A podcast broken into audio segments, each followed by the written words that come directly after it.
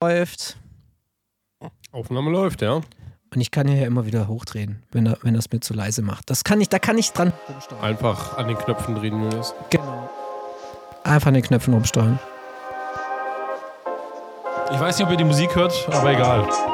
Egal, egal, egal, egal.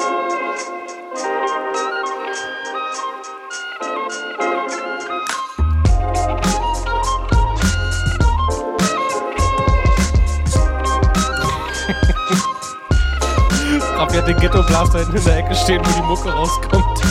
Ach so.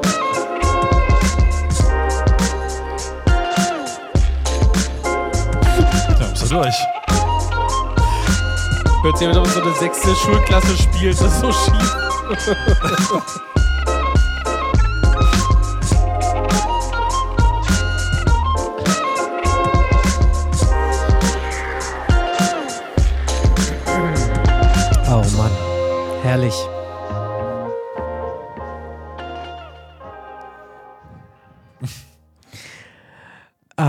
der Tommy startet hier gleich mit einem Lachflash mal hier rein. Was ist passiert, Tommy? Was ist los? Wir hören ja immer die quasi die, die Intro-Musik, äh, die ja unsere Ja. Zuhörer quasi normal hören. Ähm, die hören Ja. wir ja über Raffis quasi Anlage in das äh, unser quasi in unser äh, Miet, Mietsystem hier rein. Und das klang heute Ja. so schief, ja, weil halt irgendwie da jetzt. Töne irgendwie ein bisschen, ein bisschen anders sind, ja, weil wir das jetzt nicht so eins zu eins übertragen bekommen. Wie so eine vierte Klasse Band, die halt gerade probt, ja, weil die aber einfach so schief waren. Und das hat mich gerade einfach belustigt. Und damit guten Tag. Ja, und damit auch von mir Hallo und herzlich willkommen zu Die Simulanten, euer Podcast für Flugsimulation. Halt, euer cruiselevel.de Podcast für Flugsimulation. Wir sind mit reingestartet, also ich muss auch sagen, wir, ähm, ich muss eine kleine Anekdote jetzt gleich mal dazu erzählen. Jetzt erstmal herzlich willkommen zum Podcast. Hallo, lieber Raffi. Hallöchen.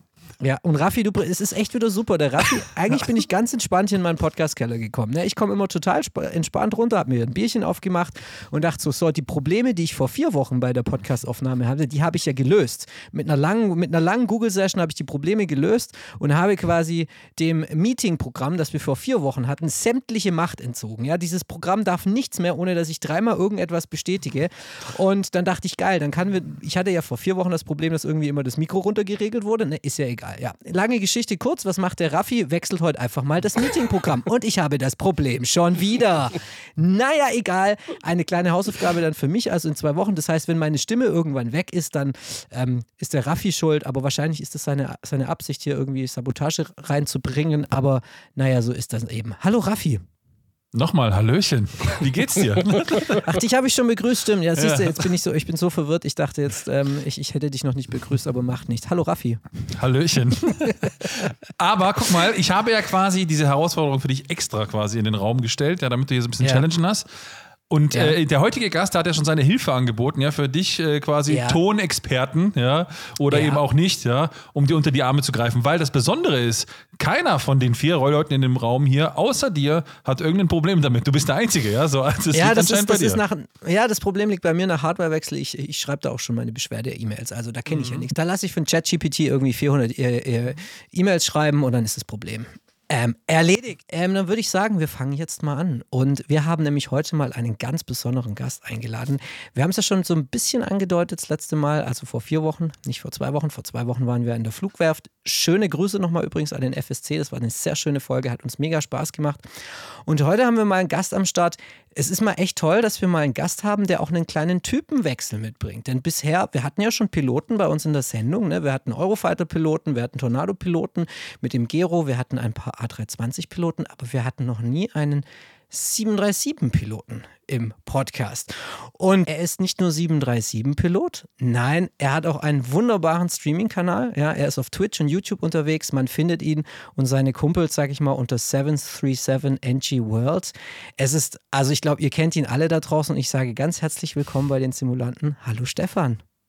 Ja, hallo, ich freue mich mega äh, bei euch hier mit da zu sein. Ich habe schon gerade herzlich gelacht. Mir ist schon fast äh, mein Bier im Hals stecken geblieben äh, bei der Begrüßung. Aber ich kann mich ja hier runterregeln, weil meine Audiotechnik ganz gut funktioniert. Aber da muss man Ja. dazu sagen, auch da haben wir rein. Hilfe. Man lernt von den Besten und da Shots ganz were viele fired. Grüße an unseren unseren Tontechniker, den Tobi, der, ähm, der bei uns da immer die ganze Audiotechnik so ein bisschen überwacht. Und äh, deswegen, ja, funktioniert das inzwischen bei uns ganz gut. Aber es war eine harte Lernkurve. Eine harte Lernkurve. Ja, also es sind ganz neue Probleme. Wir haben ja schon oft aufgenommen, ja, wir, wir, es ist jetzt die 79. Sendung, wir haben das schon oft gemacht und ich hatte früher alles perfekt eingestellt jetzt dachte ich, jetzt gehst du in dein neues Setup, in den Keller, machst alles toll, ja, und jetzt habe ich hier neue Hardware am Start und irgendwie greift Windows da immer drauf zu und macht die Dinge, die böse sind. Aber das soll nicht das Problem sein. Erzähl was erstmal über dich. Du hast natürlich unsere ganzen Folgen schon angehört, ne? Du kennst alle Folgen auswendig von die Simulanten. Unsere erste Frage ist immer, wie war dein Weg in die Flugsimulation? Denn ich muss gestehen, auf meine, also du bist ja schon lange dabei, ja, du bist ja auch ein alter Flusi-Hase, das glaube ich kann man sagen, ne? Aber auf meinem Radar bist du erst so ein bisschen seit, ich würde mal sagen, der Microsoft Flight Simulator irgendwie gekommen ist. Ne? Da habt ihr ja, glaube ich, auch so angefangen, da kannst du mich gerne korrigieren, aber erzähl mal, wie war dein Weg in die Flugsimulation? Ja, das ist schon ähm, absolut korrekt, was du gesagt hast. Ähm, bei mir ging es aber eigentlich los mit der Flugsimulation, als ich, wie eigentlich die meisten von euch, ja, im äh, Teenie-Alter war und äh, mein das erste Mal einen Rechner hatte. Ich weiß noch ganz genau, damals hatte ich einen 486er DX2 mit 66 Megabyte, äh, 66 Megahertz und 540 Megabyte Festplatte. Und da wollte ich unbedingt äh, den ähm, äh, Flugsimulator 95 drauf installieren. Da sind wir zum PC-Spezialist, haben für 79 Mark damals das äh, in Dresden an der Kesselsdorfer Straße den Flugsimulator gekauft und der lief nicht, weil wir nicht genügend Arbeitsspeicher hatten. Ja. Und so, so ging das los und das hat sich dann äh, äh, durchgezogen eigentlich bis, äh, sag ich mal, in die späte Schulzeit und dann, ähm, ich hab, kennt ihr noch Fly? Kennt ihr den Flugsimulator Fly? Ja, Ja, klar. ich. Ja, ja. Den habe ich auch mitgemacht. Und also wirklich, es gab nichts, was ich ausgelassen habe an Flugsimulation. Und äh, dann kam irgendwann natürlich auch der Wunsch, Pilot zu werden, da war ich halt ein bisschen blöd für. Und dann habe ich Elektrotechnik studiert und äh, habe Modellflieger geflogen. Und äh, als ich dann Modellflieger nicht mehr fliegen konnte, bin ich mit meiner, also da bin ich mit meiner damaligen Freundin am Bodensee gezogen. Und dann bin ich an so einem kleinen Flugplatz vorbeigekommen in Echo Delta Tango Sierra, also Schwenningen. Am Neckar ist das und äh, Schwenninge, ja stimmt, du bist ja, du bist ja, äh, bist du Badener oder? Ja, Wäre ich jetzt disconnected? Das hat das Ja, Potenzial, okay, die Stefan. erste Sendung zu sein, die abgebrochen wird. Ja, an dieser Stelle danke ich für deinen Auftritt, Stefan. Vielen Glück noch und alles Gute. Tschüss. Nein, ich bin, ich bin Schwabe, ich bin in Cannstatt geboren, deswegen. Weil du so sympathisch bist, deswegen dachte ich. Ah, sehr gut. Yes, endlich mal einer, der mit mir mitmacht hier. Ja, ich habe da sechs Jahre lang gewohnt im, äh, im Okay. Schwabenland. Äh, Ah, super Sache. ja, ja, den Dialekt habe ich, äh, hab ich nie verstanden, aber ich habe sechs Jahre in Öfingen gewohnt, ein kleines Dorf. Ähm, eben in der Nähe von Schwenning und da bin ich auf diesen Ja. Flugplatz gestoßen, war sofort angefixt, durfte einmal über Stuttgart mitfliegen und habe gesagt, okay, die PPL mache ich. Bin dann mit meiner Freundin umhergeflogen über, ähm, äh, wir sind nach Mallorca geflogen mit dem kleinen Flieger, nach äh, Kroatien mit, guten, mit einem guten Freund, zur WM nach Berlin. Ähm, und dann irgendwann saßen wir am Strand und hab ich gesagt, komm, ich mache die ATPL. Und dann war es erledigt. So, so, so ist der Weg in die echte Fliegerei dann gekommen. Also in die ganz große Fliegerei. Also das sind quasi Also für mich dann groß. dein ATPL, wenn du so willst, dann selbst finanziert. Hast gesagt, so komm, Ah ja, ich habe. Bock, ich mach das jetzt und auf geht's. Ich, ich saß am Strand mit ihr zu meinem 30. Geburtstag und habe gesagt, also wenn du mich unterstützt, ähm, dann versuche ich das parallel zu meinem äh, Ingenieursjob ähm, durchzuziehen und ähm, das haben wir auch gemacht. Und das ich muss, da muss ich echt wir sagen, weil das hätte ich äh, wäre wär unmöglich gewesen alleine. Also äh, das, das schaffst du nicht zu einem 40-Stunden-Job, das modular die ATPL noch mitzumachen, wenn du nicht jemanden hast, der dir irgendwie den Rücken frei hält. Das stimmt. Krass, okay. Also du hast nicht Vollzeit die Ausbildung gemacht, sondern neben der quasi ganz normalen Vollzeitarbeit eigentlich. Also Yes. ne nebenberuflich zur ATL, wenn man so möchte, als Nebenjob. So Ja. sieht's aus. Ja. Ja. Das ist natürlich. Und, genau. Und das, da, das hat auch funktioniert. Hat dann direkt auch die Airline, bei der ich mich bewerben wollte, wo es eben nicht drauf ankommt, wie alt du bist, weil du eben alles selber finanziert hast. Und äh, das hat dann funktioniert. Bin dann seit 2017 äh, äh, getyperated auf der 737 und jetzt eben seit äh, zwei Monaten Kapitän auf der 737. Ja. Mega, geil. So ist- also so endlich. Kann man an der Stelle, also erstmal gratuliere dazu, erstmal so ein cooler Weg. Ähm, und endlich mal, endlich mal ein richtiger Pilot hier. Ja, so die ganzen Airbus-Heinos da, die vorher da waren. Ja, so Grüße an alle. Ja, so vor allem Grüße an Fabian, der ja früher die 767 geflogen ist und jetzt Airbus fliegen muss oder darf, je nachdem, wie man sieht. Ja. Also er quasi, er war Grüße. schon auf der richtigen Seite und hat sich dann in die andere Richtung entwickelt. Aber ist okay, so ist das manchmal in der Pilotenlaufbahn. Also finde ich schön, dass wir mal einen haben, wirklich, der noch, zumindest sagt man ja, äh, wirklich fliegt. Ist das so? Du, du fliegst auch wirklich. Das ist, das ist total. Ich meine, ich mag den Airbus auch, ne? Und wenn ich vielleicht mal 20 Jahre noch älter bin und dann keinen Bock mehr habe, dann würde ich mich wahrscheinlich auch über den Airbus freuen. Aber ähm, Rentner, Rentnerflieger. Nein, äh, also ich glaube, der Airbus, und da muss ich den Riva zitieren, da hatten wir ja mal mit ihm so ein bisschen gesprochen, der Airbus wird super schwierig oder anspruchsvoll in den Non-Normals. Da musst du die Ja. Systeme kennen, weil du kriegst zwar alles präsentiert, aber ähm, die Interpretation ist, glaube ich, dann doch etwas schwieriger in dem Fall. Und äh, im normalen Flugzustand, und das ist ja das, was 90 Prozent der Simulatorpiloten ja machen, ähm, ist der Airbus halt einfach, oh Gott, ich mache mich jetzt unbeliebt, aber klick und, und go. Ja, ist Ja, so. schon. Ja. Ja. Ist so, ja. Ich meine, gut, es ist ja jetzt nicht so, dass ihr das ganze Flugzeug manuell bedient. Ich meine, letzten Endes im Flug macht ja auch ein Autopiloten an und Autopiloten aus. Jetzt grob gesagt, ja. so. Und dann sind es auch noch Flaps und Gear. So, mehr ist es ja nicht, vielleicht noch ein Speedbrake, ja. so. Aber im Endeffekt ist es zum Airbus dann nicht großartig anders jetzt, sag mal, der reine Flugablauf, ja, so. Aber klar, es ist ein bisschen steckt, sag mal, von der Philosophie einfach was ganz anderes dahinter, ne? Genau, aber wenn ich mein Yoke 45 Grad nach links auslenke, dann sind die 45 Grad nach links immer die gleiche Aileron und Spoiler-Deflektion und Ja. nicht abhängig von der Geschwindigkeit.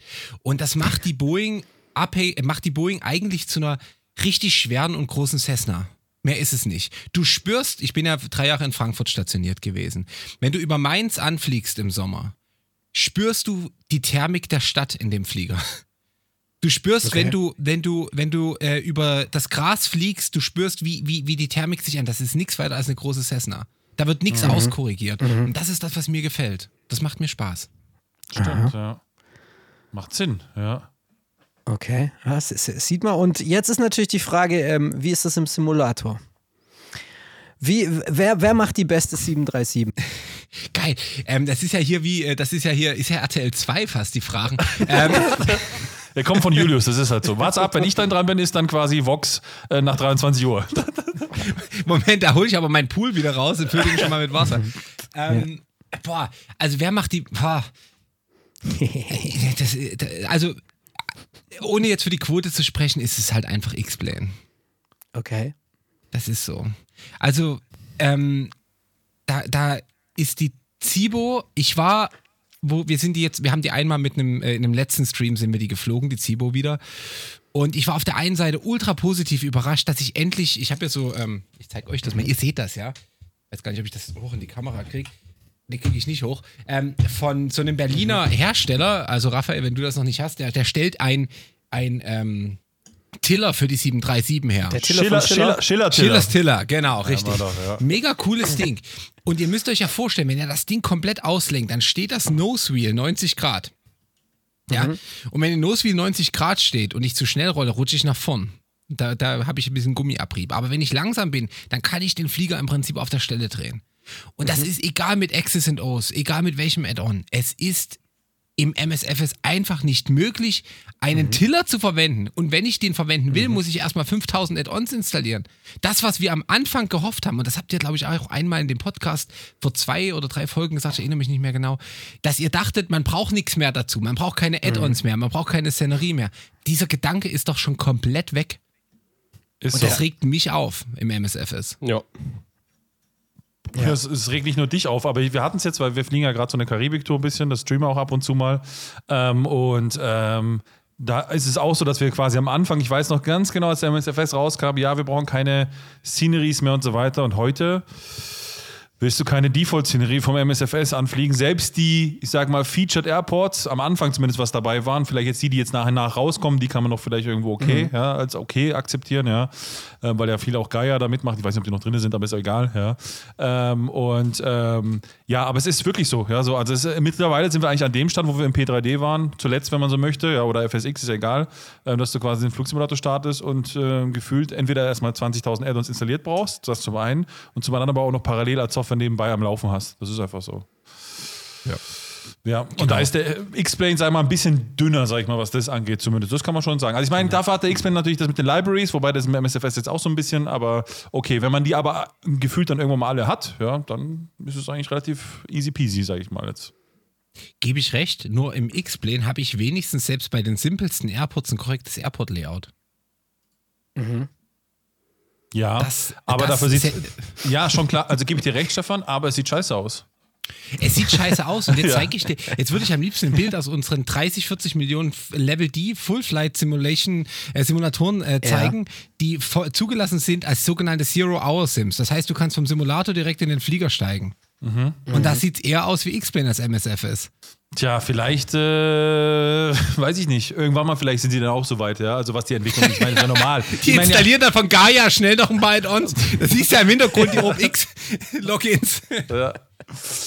Ja, klar, natürlich. Ich meine, ich sag mal so, ich glaube, im echten Simulator ist jetzt vielleicht das Außen, die Außendarstellung, jetzt ob sie schön ist oder nicht schön ist, jetzt, ich sag mal, nicht unbedingt wichtig. Ja, sie sollte natürlich zweckmäßig sein ähm, und auch gut dargestellt sein, aber jetzt, ob das jetzt, ich sag mal, eine tolle 4K-Textur ist, ja, oder einfach nur ein grünes Feld, ist am Ende fast egal, ja, weil am Ende geht es darum, dass du halt den Flieger halt zumindest mal einigermaßen vor, sicher von A nach B bewegst.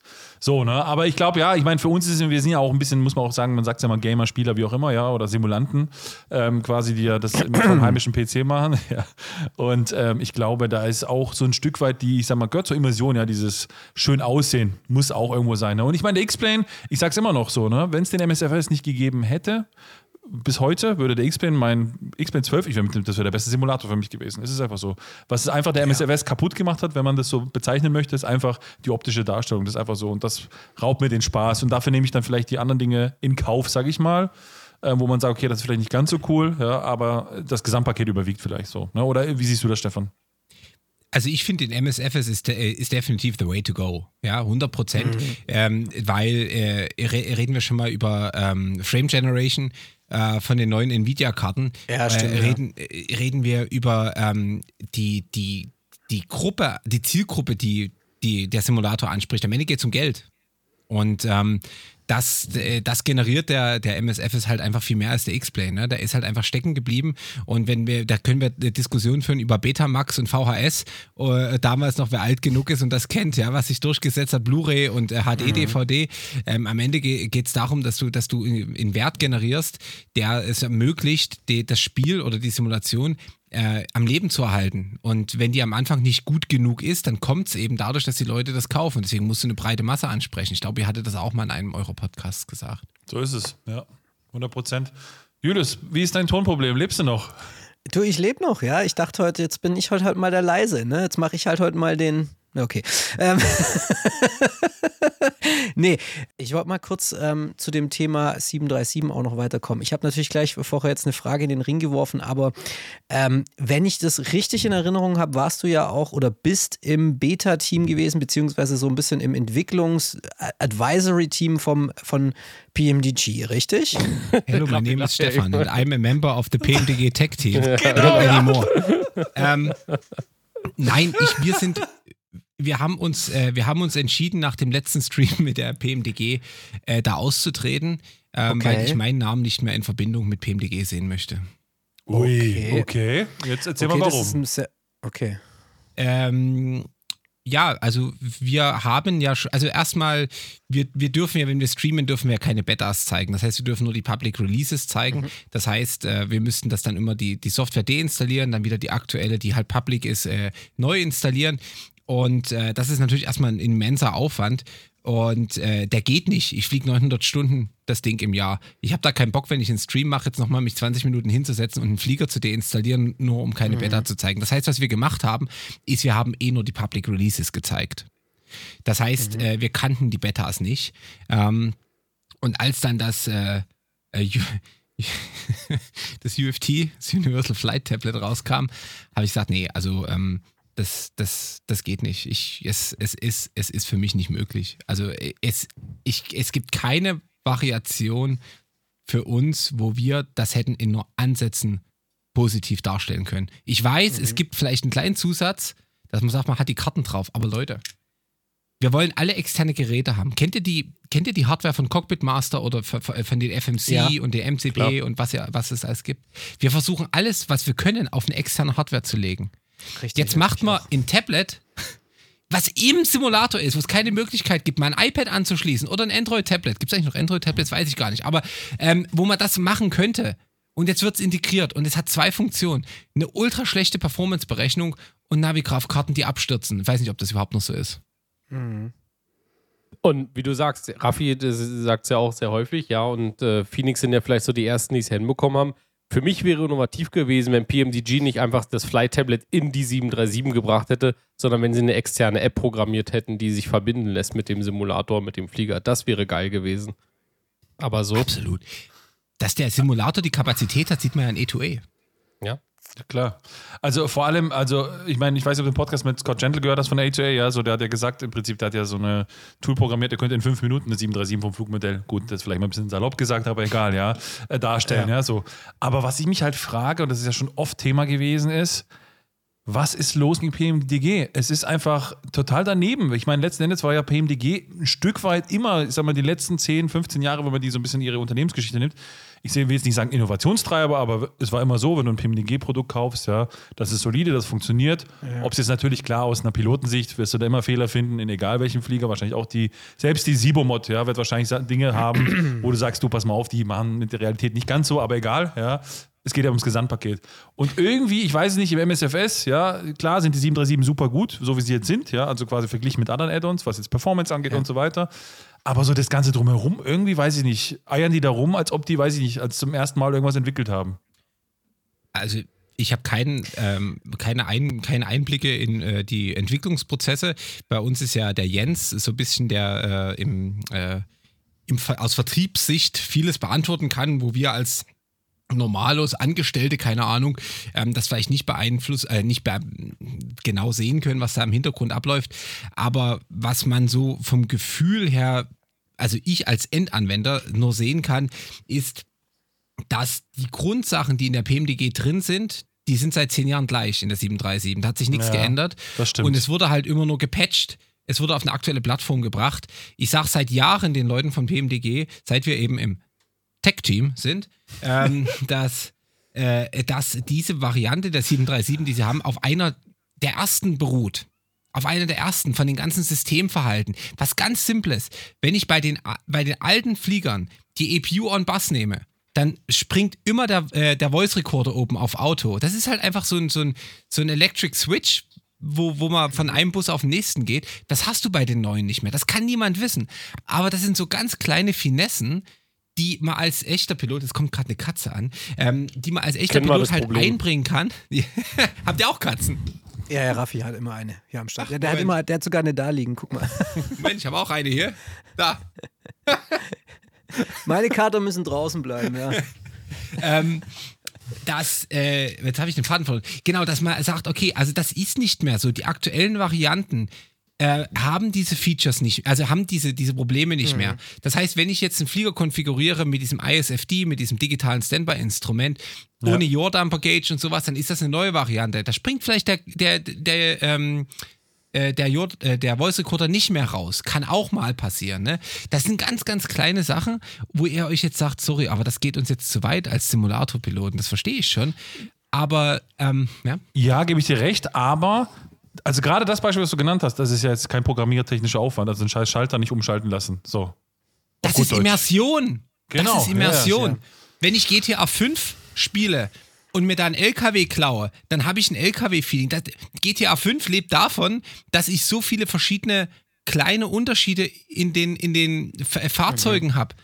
Und, und das wäre einfach umzusetzen, aber es wird nichts davon umgesetzt. Und da sind wir auch bei dem Punkt, ihr habt ja gerade von der Zibo gesprochen, die hat auch Fehler. Aber wir haben ja, ich glaube, zwei Jahre lang mit dem äh, Lubosch von, von, also es ist ja nur einer, der die Entwicklung von dem Flugmodell, also von der, von der Software macht, Flugmodell ist jemand anderes, haben wir 400 Bugs reported und davon wurden, ähm, ich müsste jetzt nochmal nachschauen bei uns im, im System, ich glaube 300 wurden geschlossen, aktuell sind noch 100 offen. Und der schlecht, reagiert sofort. Okay, also nochmal für mich zum Mitschreiben, du bist, ihr, du warst im Beta-Team von ähm, PMDG. Ja. Das heißt aber, dass ja, als dieses Universal Flight Tablet entwickelt wurde, war, ha- hast du das auch in der Beta schon gesehen, oder? Ich hätte, ja. Okay, das heißt also, du wusstest aber doch, du konntest schon ein bisschen sehen, in welche Richtung es sich dann entwickelt, oder? Also, da ist jetzt die Frage, also, ich meine, ich habe den Stream gesehen. Für mich hatte ich hatte so ein bisschen den Eindruck, ihr wart mega überrascht oder du warst sehr überrascht von dem Ding oder warst du einfach überrascht, dass es tatsächlich noch so war, wie du es in der Beta erlebt hast? Letzteres, weil ich mir die Okay. anderen Betas nicht mehr angeschaut habe, um halt Ah, okay. compliant mit deren NDA zu sein.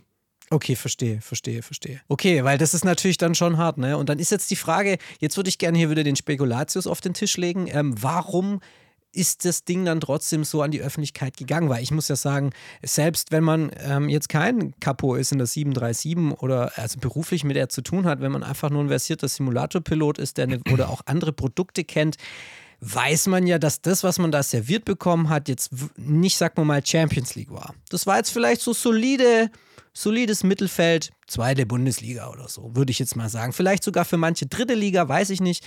Ich meine, was ich ganz cool fand, war die. Karten-App, dass die Karten-App relativ schnell ist, so ohne Latenz, die Karten sich rumschieben lassen. Das finde ich sehr gut. Das vermisse ich noch so ein bisschen bei Phoenix.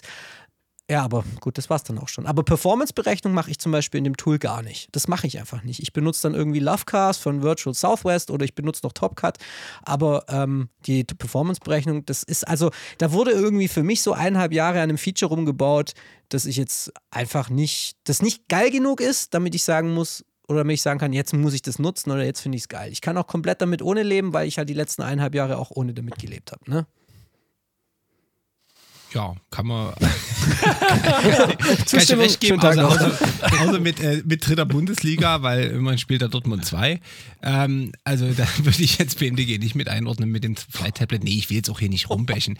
Es ist, ähm, es, Okay. äh, es ist toll, dass sie was haben, aber die Frage ist ja immer, wie kündigst du es an und was lieferst du? Wenn du jetzt was lieferst und sagst, hey Leute, wir haben da was, das ist jetzt mal die erste Integration, du bist ein bisschen low-level, du bist ein bisschen demütig und sagst, okay, das haben wir jetzt, wir entwickeln das mit euch zusammen. Du integrierst die Community. Du integrierst die Community. Und das macht PMDG nicht. Die, die feiern sich zwei Jahre über tolle Entwicklungszeit, hauen dann was raus und jeder ist enttäuscht und sie sind trotzdem die tollsten. Das ist das Problem. Hätte man das Genau. released, hätten wir es released und gesagt, wir machen das mit euch, wir kriegen das hin. Wäre doch was ganz anderes. Ja. Das Spannender ist Ansatz, ja. 100 Prozent, ja. Allein der Name schon Universal Flight Tablet, der klingt ja quasi wie jetzt so ein Riesending, was uns jetzt hier kommt, ja, und quasi, was jetzt ja alle umhaut. Äh, da gebe ich dir schon recht mit dem Punkt, ja, mit der mit dem Demut, das würde vielleicht PMDG in dem Fall ein bisschen ähm, gut tun, zumal die ja quasi immer noch sag mal, was das angeht, bekannt sind, ja, so dass sie ja quasi Features irgendwie nie geliefert haben, beziehungsweise immer sehr lange gebraucht haben, bis sie irgendwann mal zum Beispiel Trip 7200ER, ja, bis die irgendwann mal kam, ja, das hat ja Ewigkeiten gedauert. Das neue virtuelle Cockpit für die P3D-Version will eh keiner mehr, ja. Also von denen auch schon wurscht, ja. Ähm, und äh, von PMDG Flight, Global Flight Ops, da brauchen wir erst gar nicht anfangen zu reden, ja. So, das ist quasi, das ist schon ein Running Gag, wenn man so möchte, ja. So, und Aber das da haben sie doch jetzt den, äh, den Kollegen von Aerosoft, äh, Mathis, wie heißt Ja. der? Matthijs, äh, den Ma- Matthijs, liebe Grüße. Gut, er hört uns eh nicht zu, aber ja, den haben sie Kokolores. sich jetzt geholt, ja. War der schon mal Ja, bei euch Gast sind- oder wie? Nee, der war noch nie bei uns Gast. Äh. Ähm, also wir sind ihm schon ein paar Mal begegnet in der Realität. Er hat uns, glaube ich, registriert, ist dann aber in eine andere Richtung davon geschwebt. ähm, trotzdem schöne Grüße. Ich meine, ich will nicht rumhaten und wir haten auch nicht rum in der, in der Szene. Das gibt's nicht. Das, wir hatten einfach noch nicht so mit ihm jetzt die wirklichen Kontaktpunkte, um mal tiefer ins Gespräch zu kommen. Aber ich glaube, wenn sich da mal die Möglichkeit bietet, dann könnte das bestimmt auch ein interessantes in Klammern Streit, Klammer zu, Gespräch äh, irgendwie werden an der Stelle. Ja. Aber was mich jetzt mal ähm, interessiert ist, du hast ja den realen Hintergrund. Ne? Also Performance-Berechnung ist bei dir nicht nur irgendwie ein nices Feature, das es in einem Nice Tablet gibt, sondern das ist bei dir, das ist bei dir ein Tablet mit einer Performance-Berechnung ist bei dir zum Überleben wichtig. Also ohne das geht, ihr- geht ihr nicht auf die Runway. Ihr müsst ja wissen, was passiert. Und jetzt deswegen ist die Frage an dich, ist ein Performance, also Oh Gott, wie soll ich die Frage stellen? Ich frage es mal ganz blöd. Ist so eine Performance-Berechnung Raketenwissenschaft aufgrund der vielen, vielen kleinen Schmetterlinge, die in den Berechnungen irgendwie mit den Flügeln schlagen und dann dadurch ähm, gewisse Parameter wieder verändern? Oder wie würdest du das so bezeichnen? Weil ich meine, vor 40 Jahren ging es ja auch ohne Tablets. Da hat man halt in eine Tabelle geguckt, nach einer Temperatur, nach einem Gewicht und Abfahrt. Jetzt mal Genau. dumm gesagt, ne? Und genau das ist es auch jetzt noch. Ähm, Aber für dich als Operator äh, ist es, in, also als, als Flugzeugoperator, wie Airbus ja sagt, oder für uns bei Boeing als Piloten, ähm, ist es natürlich. Moment, das sind Zitate aus den Handbüchern. ähm, ähm, es- ähm, like. Ist es natürlich, du hast ja auch ein ganz, ganz, ganz verändertes, ähm, sag ich mal, äh, ganz veränderten Anspruch 2023 als 1973, als du da noch mit dem Orangensaft und deiner Zigarette mal geguckt hast, ob du mit 26K oder 24K abhebst. Ne? Ja. Ähm, das ist, das ist natürlich schon ein Unterschied. Du hast, du hast Flughäfen, schauen wir uns Dublin an, wo du Intersections hast, wo du weißt, du musst jetzt eine Intersection berechnen, weil du da zehn Flieger vor dir hast und du kannst nicht davon ausgehen, dass du Full Length rausgehst. Ähm, du hast äh, Sachen wie Wind Shear, die in die Performance-Berechnung mit reingehen müssen, wenn du bestimmte Wetterbedingungen hast, die du einfach berechnen kannst, wo quasi die VR, also die ähm, Geschwindigkeit, wo wir anfangen zu rotieren, so weit nach hinten geschoben wird, dass äh, du die komplette Bahn im Falle eines Startabbruchs noch mit nutzen kannst. Und das ist Immersion. Und das ist was ganz Simples. Wir wollen ja nicht fliegen. Wir wollen, äh, die, wir auch als Piloten, wir verdienen zwar unser Geld, während wir fliegen, aber die Arbeit leisten wir am Boden.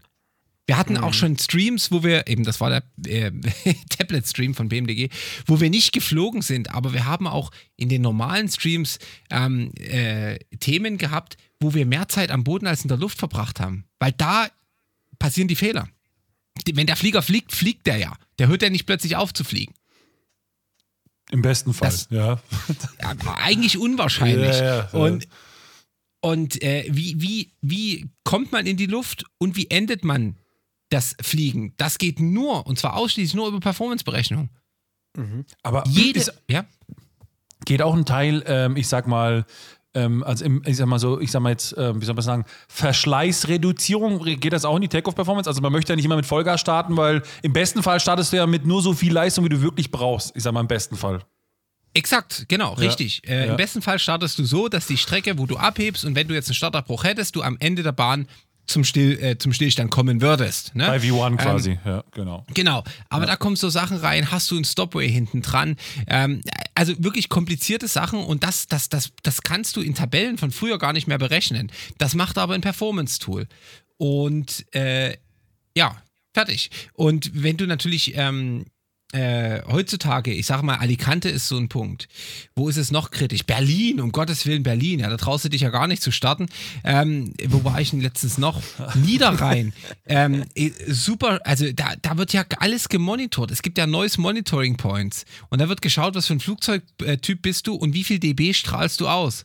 Und wenn du da drüber bist, dann kriegt die Airline eine 50.000 Euro Strafe. Oha. Ach Ihr so. gu- googelt Fra Frankfurt, Neues, Frankfurt Airport Neues Monitoring. Da seht ihr jeden Flieger wieder, was er gerade am Boden bei der Messstation produziert. Uiuiui. Krass. Okay. Okay. Nen- also quasi um nochmal ein bisschen auf die, auf die Eingangsfrage zurückzukommen, die der Julius gerade gestellt hat. Also am Ende war es ja dann so, mit, hast du die 73er angesprochen und der Orangensaft und die Zigarette. Da ist man im Endeffekt danach gegangen, okay, Runwaylänge, Gewicht des Flugzeuges, ja, und äh, Temperatur und je nachdem kam dann halt eben was raus. Genau. Gut, dann ist es ja heute, ist es ja dann schon eben am Ende komplexer geworden und das war so ein Julius Metapher da zu nutzen. Also die Schmetterlinge, die quasi dann ähm, für die Takeoff-Berechnung notwendig sind, da sind ja jetzt schon dann mehr Faktoren. Ich weiß zum Beispiel auch irgendwie dann so ähm, Hindernisse im, im Abflugsektor, ne? Sowas ist ja so ein Teil dann, ähm, flie fließt ja dann auch mit ein. Also von daher kann man ja schon sagen, dass wenn ich heute quasi ein State-of-the-Art Takeoff-Performance-Berechnungstool machen will, muss ich ja schon weitaus mehr Parameter eigentlich einpflegen als nur Runway-Länge, ähm, Gewicht und, äh, und ähm, Also Wetter. Thomas, da hast du da hast du recht, aber selbst in den 70ern war das so, dass ähm, die Tabellen, das waren die RTOWs, die Regulated Takeoff Weights, die berechnet wurden, äh, die waren auch in den 70, 70ern äh, ebenfalls mit Obstacle Limits und Field Limited. Also Obstacle Limit ist, wenn wir nach dem Start quasi einen Berg haben, ähm, der die Performance ähm, beeinträchtigen könnte. Field Limited wäre, wenn wir zum Beispiel in Dortmund starten mit, ich weiß es nicht, was es sind, 1700 Meter Bahn. Und ähm, also das, das war auch schon damals so, diese Ja, okay. Tabellen. Die musstest du nie selber, ähm, die musstest du, also da, du bist nie davon ausgegangen, dass hinter der, hinter der Piste, wenn du gestartet bist, einfach ein flaches Feld ist. Das war schon immer mit integriert. Okay. Okay. Aber Und ich das sag mal so heute jetzt, noch als Backup. Okay. Aber ich sag mal so, aber jetzt für uns als Simulanten, ja, so, da würde es ja theoretisch, ich sag mal, jetzt vergessen wir mal den Berg dahinter. Ja, so. Klar, es ist jetzt vielleicht ein bisschen fahrlässig, das so zu vereinfachen, aber im Endeffekt würde es doch schon reichen, wenn er jetzt ohne den Berg dahinter quasi es einigermaßen so hinkriegen würde, dass man sagen würde, okay, das macht Sinn, sag ich mal, ne? So, also dass ich quasi in einem Bereich rauskomme, wo das alles Sinn macht, ne? So. Ist das so beim UFT oder nicht? Ähm, das kann ich nicht sagen. Okay. Das weiß ich nicht. Da, die, Okay. die Möglichkeit hat sich mir in dem Test, und das haben wir in dem Stream getestet, nicht erschlossen, das zu sehen. okay. Was ich mich noch, und das haben wir, glaube ich, in der letzten Folge oder vorletz, vorletzten Folge hatten wir das auch schon, Sie haben ja für die 737 und für die C747, Sie haben ja schon mal dieses Tablet am Ende fertig programmiert gehabt, ne? Ähm, hast du eine, Ahnung, warum Sie das nicht einfach mehr oder weniger in den MSFS gebracht haben, inklusive der Take-Off-Performance-Berechnung? Also Sie hatten das ja alles schon mal, oder? Oh, Julius Stock gerade? Habe ich jetzt was Falsches gesagt, Julius? Nee, nee, ich glaube, aber meinst du, war das nicht das Problem, dass irgendwie die, die Architektur des Tablets, das sie hatten, irgendwie nicht, sich nicht andocken ließ an die, sage ich mal, Architektur oder Programmiersprache des MSFS? Und dann irgendwie ist doch jetzt plötzlich im Juni oder Mai oder so kam dann ein SIM-Update, wo dann plötzlich diese Schnittstelle vorhanden war und er dann irgendwie geschrieben hat, ach, jetzt haben wir diese Extrasprache, mhm. die wir zur Kommunikation entwickelt hatten, die können wir jetzt wieder in die Tonne, Tonne treten, weil wir jetzt irgendwie direkt kommunizieren können. Nee, genau. Ich, also ich habe dann ja. Ich meinte, ich meinte eigentlich eher diesen Faktor der, der Take-Off-Berechnung, so. weil sowohl unser, sowohl unser Redakteur, der Tobi, Grüße, liebe Grüße an der Stelle, als auch ich, ja, wir haben das ja schon mal ein bisschen versucht zu benutzen und das Ding hat manchmal einfach wirklich Schrott ausgespuckt, ja, oder halt eben einfach dann irgendwelche Sachen ähm, oder kannte es zum Beispiel auch gar nicht, irgendwelche AirPods oder sowas, ne? Und da war ich so ein bisschen, wo ich dachte, okay, hey, ihr habt das irgendwie schon mal gebaut, ja, ist das, kann, ist das so ein Problem, dass dann irgendwie zumindest die Daten und die Werte dann irgendwie da reinzukriegen? Aber das wahrscheinlich aber auch konnte das, aber konnte das alte Tool auch schon Takeoff-Performance berechnen? Ja, in der 747 konnte ich damit richtig schön Takeoff-Performance berechnen. Aber hat er den Vergleich zur Realität? Das weiß Hatte ich dir jemand, der sagen konnte, ob das passt oder nicht? Nee, hatte ich nicht. Weil, und das ist ja das, für die 737 gibt es ja ein Tool, was es exakt von Boeing nachbildet. Ihr könnt euch auf dem iPad testweise das Boeing OPT-Tool downloaden und dann könnt ihr das Virtual Performance Tool, das ist, äh, was ein Kollege entwickelt hat in seiner Freizeit, mhm. mal dagegen halten. Der aus Belgien, ne? und, ne? Genau. Und das ja. Virtual Performance Tool ist eine exakte 1 zu 1 Kopie vom Boeing OPT. Und da gibt es nichts, okay. was es nicht gibt. Und das sage das, das, das sag ich als jemand, der 4600 Stunden auf dem Ding fliegt. Okay. okay. Jetzt, jetzt äh, andere Fragen. Jetzt ist ja so, okay, wir haben jetzt ein Tool, das ist dann nachprogrammiert, aber das äh, basiert auf der echten Welt, sage ich mal. Haben mhm. wir jetzt nicht im Simulator das Problem, dass sich dort das Flugzeug, für das wir ausrechnen, vielleicht nicht ganz so verhält wie in der, erst, in der echten Welt? Also machen wir diese Take-off-Berechnung nur für unser Gehirn, weil wir immersionssüchtig sind oder weil wir tatsächlich dann, wenn wir in eine Notlage kommen oder wenn irgendwas passiert im Sim, das, also dann wissen, okay, es verhält sich auch der Flieger so, wie es berechnet wurde. Beziehungsweise, also Verstehst du, was ich meine? Äh, Absolut. Ich verstehe diese ja. Frage. Ich verstehe, dass jetzt ganz viele Leute da draußen wahrscheinlich kochen, so wie ich gekocht habe, als ich euren ähm, äh, äh, Podcast gehört habe, wo ihr beim FSC wart, bei einigen Aussagen. Aber ähm, Aber nein, äh, es macht, es eröffnen sich mit einem Performance-Tool neue Möglichkeiten. Sprich, man sieht, warum die Geschwindigkeiten so berechnet werden und sagt, Mensch, vielleicht lasse ich doch jetzt mal das Triebwerk ausfallen. Man sieht, ob ich 50 Fuß über der äh, Schwelle am Ende habe, wenn ich ein Balanced Field Takeoff habe oder was weiß ich. Man sieht, ähm, ob ich bei einem Startabbruch am Ende der Bahn äh, zum, zum, zum Stillstand komme. Sprich, ich habe jetzt mit den Werten eine Immersion, eine Möglichkeit, was Neues auszutesten. Leute, wir installieren uns GSX, wir pro programmieren ähm, Fußgängerabläufe, also ich installiere das nicht mehr, aber ich hatte es mal kurz drauf und danach habe ich einen Rechner neu installiert. Und ähm, wir programmieren Passagierwege nach, uh. weil wir Immersion wollen. Jetzt haben ja. wir die Möglichkeit mit einem richtig guten Performance-Tool, was glaube ich, ich glaube, das kostet 27 Euro im Jahr in der einfachen Variante. Wenn überhaupt, oder 10 Euro, ich weiß es gar nicht. Ähm, haben wir die Möglichkeit, einfach weiterzudenken als das, was wir können. Und wir nutzen es halt nicht. Wir freuen uns über ein Tablet, über Performance-Berechnung. Wir, wir lassen uns vorgaukeln, dass wir was gekauft haben. Und das muss jetzt gut sein, und wir müssen das auch gut finden, weil es ist ja schon gekauft. Anstelle das zu nutzen, was es vielleicht schon gibt, ähm, aber eben nicht zu dem Produkt gehört, wovon wir so überzeugt sind. Macht das Sinn? Ja, ja, das macht Sinn. Ja, ja. das macht Sinn, total. total. Also vor allem, vor allem, weil es halt wirklich äh, das Produkt selber nicht das liefert, was es eigentlich liefern sollte, wenn man das so beschreibt. Ich meine, letzten Endes, wenn ich jetzt mal schaue, den Horizon-Mod von der 787 zum Beispiel 900, ja, so, das ist natürlich Freeware, okay, ist alles schön und gut, ja, aber wenn du da die Take-Off-Performance von diesem Tablet nimmst, ja, wenn du dann V1-Cut machst, ja, dann tust du hinten über die Bahn quasi mit 200 Knoten rausschießen. Ist halt so, ja, so, weil der V1 quasi in der 1000 Feet Touchdown-Zone, also beim 1000 Feet Marker von der anderen Seite ist, ja, so. Viel zu spät, ja, so, um da irgendwie noch äh, zu reagieren, ja, so. Überhaupt zu rotieren, auch schon spät, ja. Also. Und, und das war ja eine Frage von dem, vom, vom Ja. Julius gerade. Äh, und das finde ich erstaunlich, das passt bei der PMDG ganz gut, die Performance-Werte. Da könnte ich jetzt äh, am Simulator keinen Unterschied feststellen. Cool. Das, das okay. funktioniert. Und da kommt, dann, da muss man auch wieder weiterdenken, warum funktioniert das so gut? Weil es Tabellen sind, die vielleicht irgendwie unabhängig von der Programmiersprache vor zehn Jahren genauso gepasst haben im FSX, wie sie jetzt im MSF passen. Ist eine Vermutung, weiß ich nicht. Okay, das heißt, die, also die Performance quasi vom Flieger selbst verhält sich so, wie es quasi berechnet zu erwarten wäre.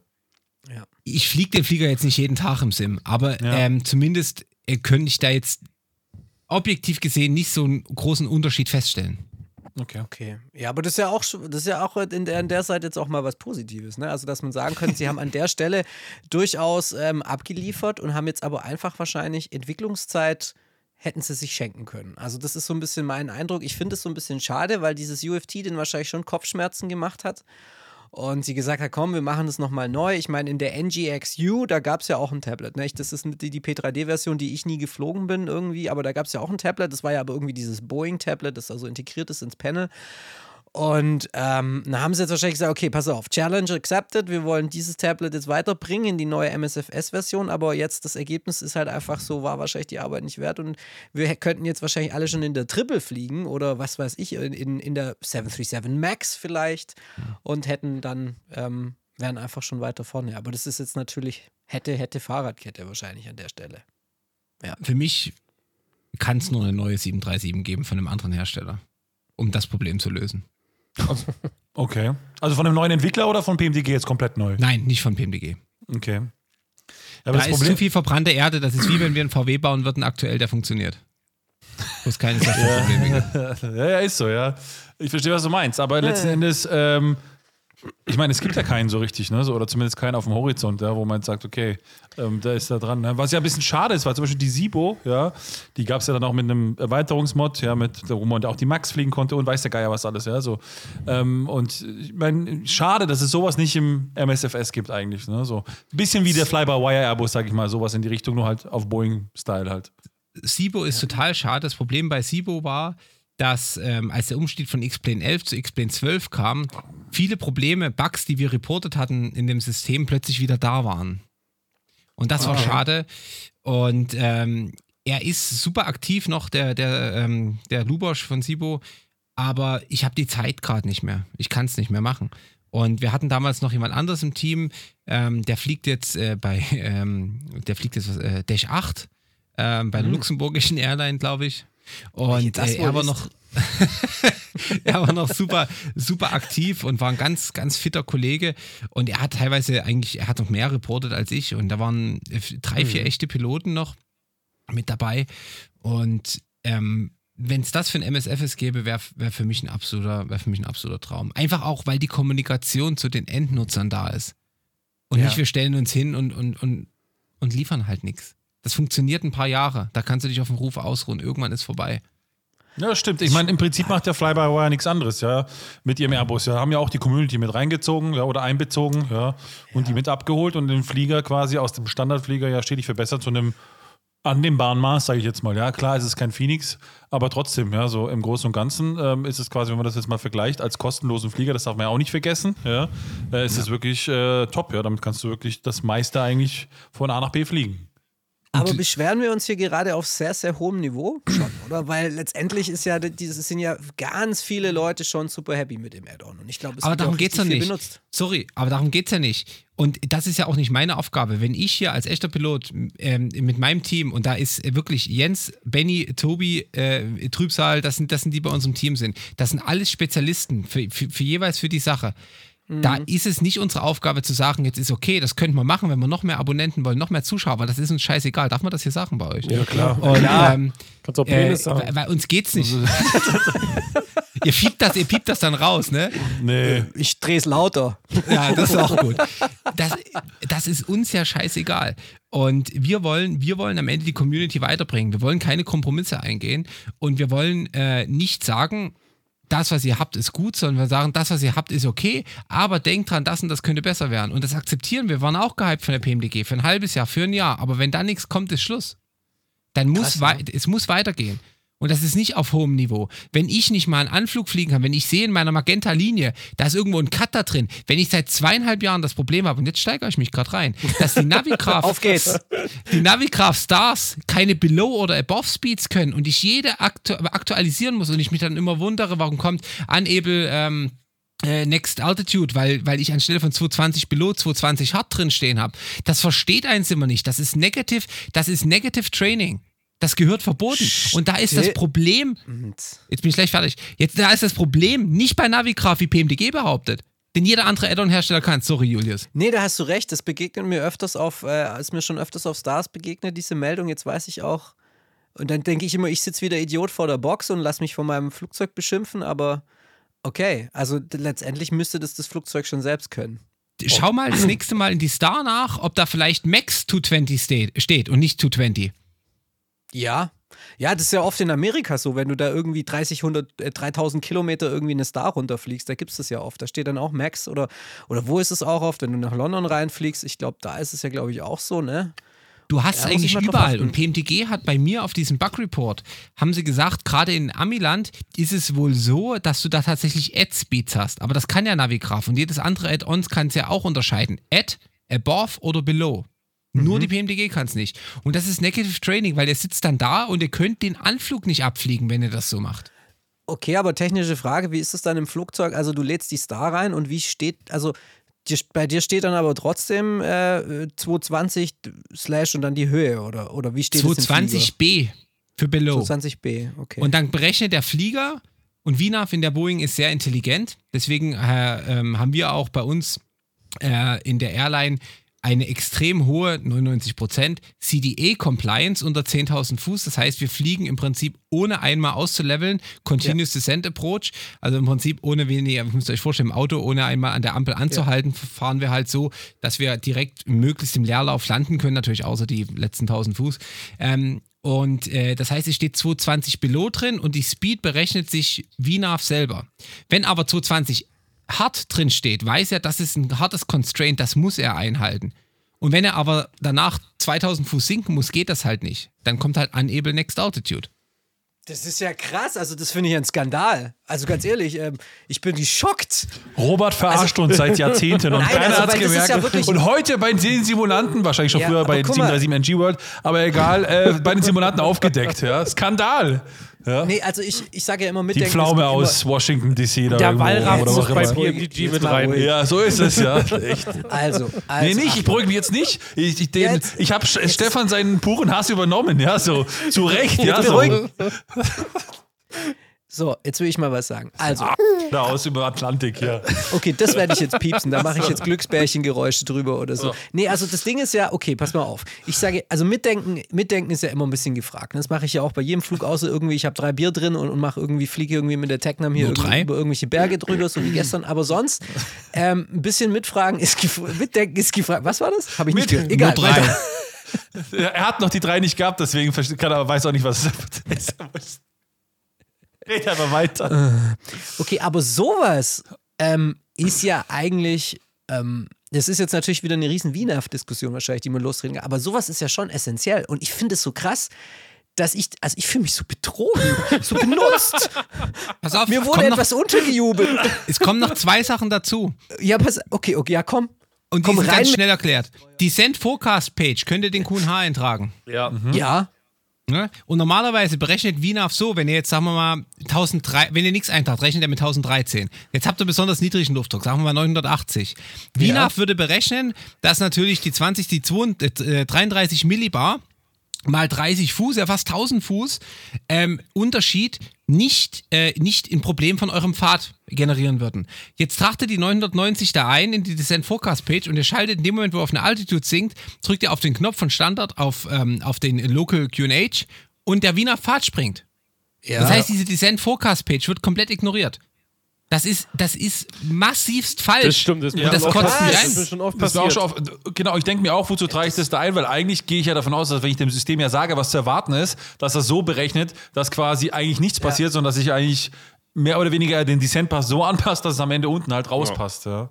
ist ja abge Ja, aber was sagt PMDG zu dem Bug? Weil, also ich meine, das, das, das kann ich auch bestätigen. ich das passiert mir jedes Mal. Nicht gelöst. Und jetzt kommt der letzte und das ist mein Lieblingsding. Ich muss noch schnell runterkauen. Kein Problem.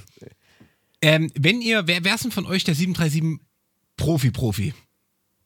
So SOP-mäßig. Gibt es da einen? Ja, dann ist gibt's- Julius. Also ich würde sagen, Julius ist so der SOP Also ich würde mich jetzt nicht Southwest. so weit aus dem Fenster lehnen, aber ich, Ryanair. Julius Also ist die- Profi. Julius Ja. ist Profi. Frag ihn, frag ihn, ob es ihm aufgefallen ist.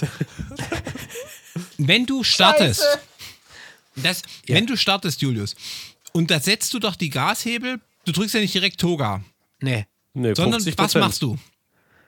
Wie viel? 50 Prozent. Nein, 40. 40 Prozent N1. 40 bei Boeing 40. 40. Genau. Und jetzt schaut euch mal an, wie die Triebwerke hochlaufen. Das ist instant. Ja. Bei Instant. Wenn das so instant ist, bräuchst du nicht warten, bis 40% hast. Weil der Grund, warum du bei 40% wartest, ist, dass beide Triebwerke, egal ob das eine ein Jahr alt ist und das andere fünf Jahre alt ist, dass beide stabilisiert sind, weil die Zeit von 20, also von Ground Idle auf die 40%, das ist das, was am längsten braucht. Und wenn du jetzt ein neues Triebwerk hast, dann kann es sein, dass das neue Triebwerk durch die FedEx, dass es vielleicht einen kleinen Zacken schneller hochläuft. Das heißt, das neue Triebwerk ist bei 40, das rechte, das alte Triebwerk ist vielleicht bei 25. Jetzt drückst du Toga, jetzt beschleunigt das linke Triebwerk auf 100%, das rechte läuft noch langsam auf die 40 hoch und du drehst dich im Kreis. Hast eine Runway-Excursion. So, Ja, okay, krass, deswegen ja. wart- wartet man, bis man die 40% stabilized hat. Einfach ausgedrückt. Genau. Und wenn du bei der PMDG nach vorn schiebst, hast instant die 40. Das ist wie ein Go-Kart. Das ist wie ein Zweizylinder ähm, äh, äh, Zweitaktmotor. Und das ist völlig falsch. Die 20 zu 40 dauern vielleicht ungefähr 7 bis 8, vielleicht sogar 9 bis 10 Sekunden. Du schiebst die Hebel vor und hast dann wirklich mal, siehst dann so, okay, das rechte Triebwerk, das braucht heute noch ein bisschen. Klar, das, hat braucht ein heute Stück mal, länger. Ja, aber das ist ja normal. das- aber das, aber das, das, das hast du nicht gewusst, dass, es deswegen, dass man das deswegen macht. Julius, also komm, das weiß Doch, doch jeder. das wusste ich. Guck mal, das Tommy- wusste ich Tom- schon. Tom, Tommy hat es nicht gewusst. Doch, doch. Doch, ich habe es gewusst. Nur, dass man 40 statt so, äh, ja. 50 wählt, das wusste ich jetzt nicht. Aber das stimmt schon, wenn man jetzt das vergleicht. Gut, ist ein anderes Flugzeug jetzt, aber zum Beispiel, wenn man jetzt den Phoenix Airbus nimmt, wenn man da auf die 50, bei Airbus ist ja 50, ja, hochzieht, ja, dauert bedeutend länger als bei PMDG. Das Das, ist so, stimmt ja. tatsächlich. Ja, das ist so, ja, das stimmt. So. Setzen Sie das richtig um. Das heißt, zwar, du hast zwar nicht diese Differenzen, weil die davon ausgehen, wahrscheinlich, dass beide Engines, okay, das ist von mir aus auch noch nicht so schlimm, ja, wenn beide Engines gleich lang dauern, ja, aber zumindest mal halt die, die, die, die Anfahrtsgeschwindigkeit bis auf die 40 halt Ja. realistischer ist. Ja, verstehe, was du meinst. Ja. Okay, spannend. Aber es sind sehr grundlegende Dinge jetzt hier. Also ich bin, I feel abused. Ja, und das ist für mich, und das ist ein, ein, ein Punkt, der bei uns, wir müssen ja zweimal im Jahr im Simulator-Check.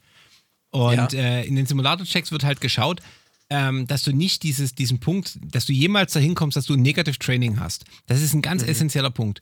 Und dieses Negative Training kannst du bei jedem erreichen, weil du jeden Piloten, und das ist jetzt, möchte ich, mit dem Mythos möchte ich auch mal aufklären, du kannst jeden Piloten im Simulator überlasten. Weil du jedes Szenario generieren kannst, dass du jeden überlasten kannst. Das ist möglich. Ja. Und ähm, das wäre so ein Punkt, wo wir sagen, das ist Negative Training. Aber äh, jetzt, was PMDG macht, und da zähle ich jetzt gar nicht mal so sehr die Triebwerks, den Triebwerkshochlauf dazu, aber die Stars, das ist Negative Training. Jetzt kommt noch was, und das ist das Letzte, was ich für heute sage. Ich, kein Bashing. Ihr fliegt doch bestimmt manchmal auch so ANP-Approaches, ANAF-Approaches. Ja. Schaut mal drauf, in der PMDG gibt es immer einen Runway Point. Ein Runway Point endet dann immer äh, 50 Fuß über das Threshold von der Runway. Bei jedem Anflug, den ihr habt in der PMDG, gibt es einen Runway Point. Ja. Im echten Flieger hast du das nicht. Im echten Flieger kann ein Anflug am Missed Approach Point eine Meile vorher aufhören. Das heißt, wenn du da nicht disconnectest, ein LNAV weiterfliegst, geht er in den, in den, in den Missed Approach. Echt automatisch. Ja, ja, er geht nicht, er geht nicht auf Toga, aber er fliegt lateral in Elna, fliegt er den Missed Approach ab. Ah, okay, gut, alles klar. Also du musst. Okay, ja, Du musst disconnecten und da musst du sogar die Flight Director recyceln, weil die Flight Director sonst L nachfolgen. Das heißt, das ist ein Training, das kannst du in der PMDG gar nicht machen, weil es immer einen Runway Point gibt. Manchmal gibt es einen Punkt, der ist 500 Fuß vor der Schwelle und dann ist der nächste eine Meile dahinter. Dann kannst du nicht die Flight Director anlassen. Und dann musst du auch mal bei 3,8 Meilen disconnecten. Und dann merkst du, oh, ich habe meine Mr. Approach Altitude noch nicht gesetzt. Und dann kommst du richtig in, in, in die Bredouille. Das heißt, du kannst Verfahren nicht, nicht trainieren mit der PMDG. Und jetzt kommen wir zu dem Punkt, was beim FSC gesagt wurde. Und das möchte ich, und das ist das allerletzte, du kannst mit der PMDG kein Type Rating machen. Wobei man muss, wobei man muss Okay. dann vielleicht den FSC in Schutz nehmen. Die meinen ja mit Type-Rating quasi das Simulator-Type-Rating für den Simulator. Ja, so. Also ich glaube, Ja. die, bieten ja, die bieten ja verschiedene Type-Ratings im FSC an. Ja, du kannst ein Airbus-Type-Rating machen und so weiter. Aber es geht natürlich nicht ums Echte und klar, mit solchen, ich sag mal, wirklich gravierenden, ich sag's mal einfach Fehlern, ja, äh, sowieso fliegst du ja quasi am echten Flieger vorbei, wenn man so möchte. Die sind nicht unbedingt gravierend. Aber ich würde mich nicht hinstellen und sagen, dass man ein Type-Rating jetzt unbedingt damit machen kann. Das ist der Punkt. Okay. Ja. Man muss wissen, wo die Grenze ist. Und das ist das, was wir bei 737 NG World eben machen. Wir versuchen, die Grenzen aufzuzeigen und wir versuchen, die Entwickler dahin zu bringen, dass das behoben wird. Und bei PMDG haben wir da keine Möglichkeit. Die sind zu groß und wir zu klein. Naja, oder Krass. Ihr seid, oder sie sind einfach zu stur, das kann man ja auch sagen. Ja, aber pass mal auf, ähm, Stefan, du, dir geht's doch nicht alleine so. Ich meine, es gibt doch auch andere äh, ähm, äh, Menschen, die auch 737 in ihrem YouTube-Namen haben und, und, die YouTube, und die PMDG fliegen oder andere Tester da draußen, weil die 737 ist ja jetzt nicht irgendwie ein, also vor allem in den USA und was weiß ich, wie viel 737 da unterwegs sind. Also es kann mir doch keiner erzählen, dass es nicht anderen auch auffällt und dadurch so ein bisschen Druck entsteht im Beta-Team, oder?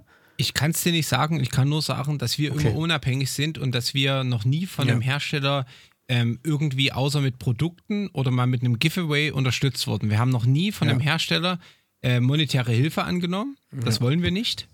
Und aber wir finanzieren uns ausschließlich durch Spenden, Unterstützung und auf Twitch natürlich durch das, was da reinkommt an Werbeunterstützung. Ja. Aber wir wollen unabhängig bleiben. Ob das jetzt ein Zusammenhang ist, weiß ich nicht. Okay. Ja, wobei würde ich, glaube ich, gar nicht so sagen. Ja, ich meine, ich glaube, dass es auch durchaus sein kann, dass der eine oder andere Pilot einfach sagt, also reale Pilot, ja, ähm, du, das ist einfach für mich ein Spiel, ja, und da muss jetzt vielleicht nicht alles richtig sein, ja, so. Also vielleicht einen ganz anderen Approach an die Sache haben, ja, so. Klar hat PMDG nicht diesen Approach, ja, PMDG hat eigentlich einen anderen Approach, dass sie sagen, pass mal auf, unser Flieger ist die beste 737-Simulation. Ist ja auch, was keine Alternative gibt, zumindest im MSFS, ja. Ähm, und ich glaube vielleicht, dass es das vielleicht bei vielen dann sagt, okay, gut, Fliegt sich wie eine Boeing vielleicht ein bisschen, ja, macht vielleicht hier und da mal, wie du schon gesagt hast, ein paar Fehler, aber am Ende Arschlecken ist nur, ein- ist nur ein Spiel, ja, so nach dem Motto, ja. Also ich finde ja schon das ziemlich krass, weil ähm, es ist ja jetzt nicht so, dass die 737, sagen wir mal, das alles, was im Hintergrund passiert, an Berechnungen, an Logik, was auch immer, das ist ja nicht so, dass es vor zwei Jahren erfunden wurde.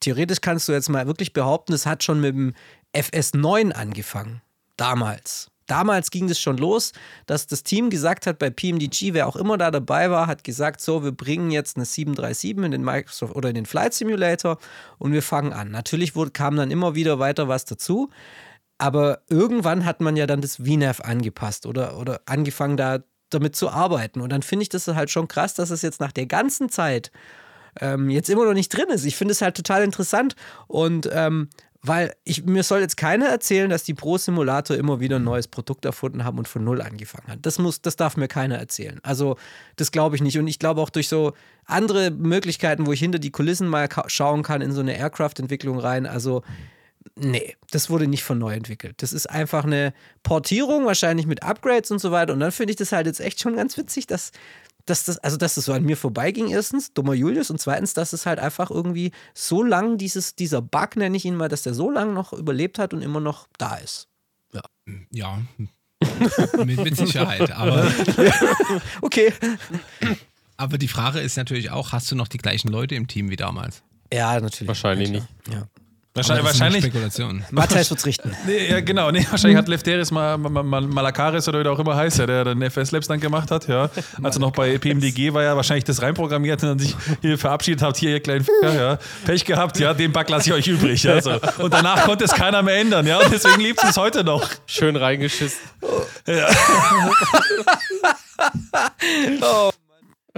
Keine Ahnung, ja, kann sein, ja, weiß ich nicht, aber du hast schon recht, ja, ich meine letzten Endes, also den, Einschein, den, Ein, den Anschein hat es schon so, ja, ich, ich sage jetzt nicht, dass jetzt Matthias Koch der große Heißbringer sein wird, aber man kann schon, glaube ich mal behaupten, dass man den Eindruck hat, dass bei PMDG vieles, ich sag mal, nicht so läuft, wie es vielleicht laufen sollte oder beziehungsweise andersrum, jetzt dem MSFS, die einfach, ich sag jetzt mal, überfordert sind in vielen Dingen. So einen Eindruck hat es zumindest mal, auf mich zumindest. Und deswegen kommen die erstmal gar nicht an die Bug-Features und so weiter zu machen, sondern eben eiern da halt rum mit eigentlich ein, sag mal, Standarddingern wie ein Tablet, was ja viele hingekriegt haben, ähm, und kriegen nicht mal das hin. Ja, so, wie sollen die dann die anderen Probleme lösen? Du darfst halt auch nicht stehen bleiben. Du kannst dich ausruhen, sagen, Ja, ja. toll, ich habe was ganz Grandioses gemacht. Ich kann in 1600 Jahren kann ich eine Kirche gebaut haben und wenn ich jetzt heute nochmal hier hinstelle, dann, das entspricht jetzt vielleicht nicht unbedingt dem Zeitgeschehen. Ne? So ist es. Und ja. äh, darfst Ja. dich halt nicht ausruhen. Das stimmt natürlich, ja.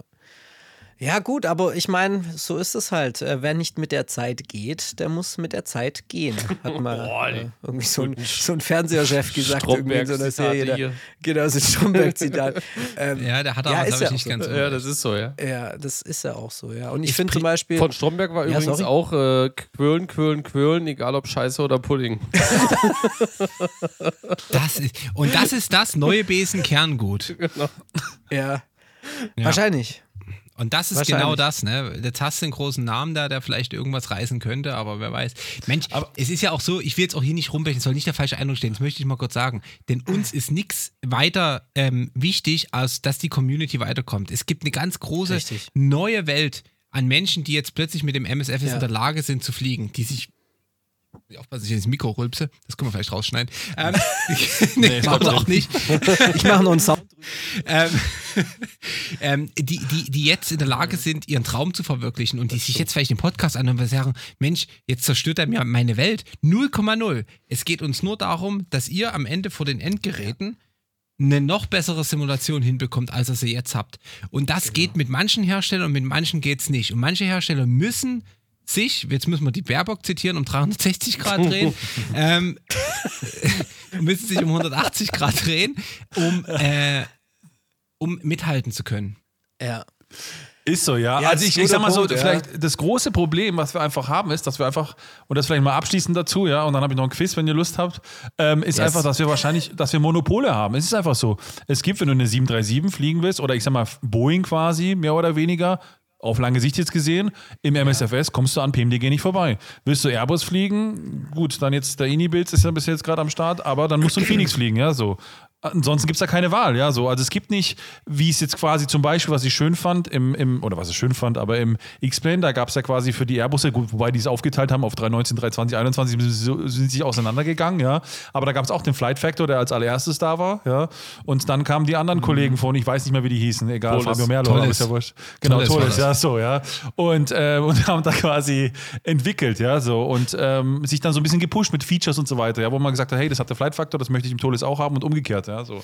Und das ist doch geil, das belebt Ja, das genau. Geschäft. Ja, und ja, so ich es. als Boeing-Pilot, ich, ich habe nichts gegen den Airbus, nichts Wirksames, aber ich als Boeing-Pilot ähm, muss ganz klar sagen, dass der Phoenix die tausendfach bessere Immersion bietet.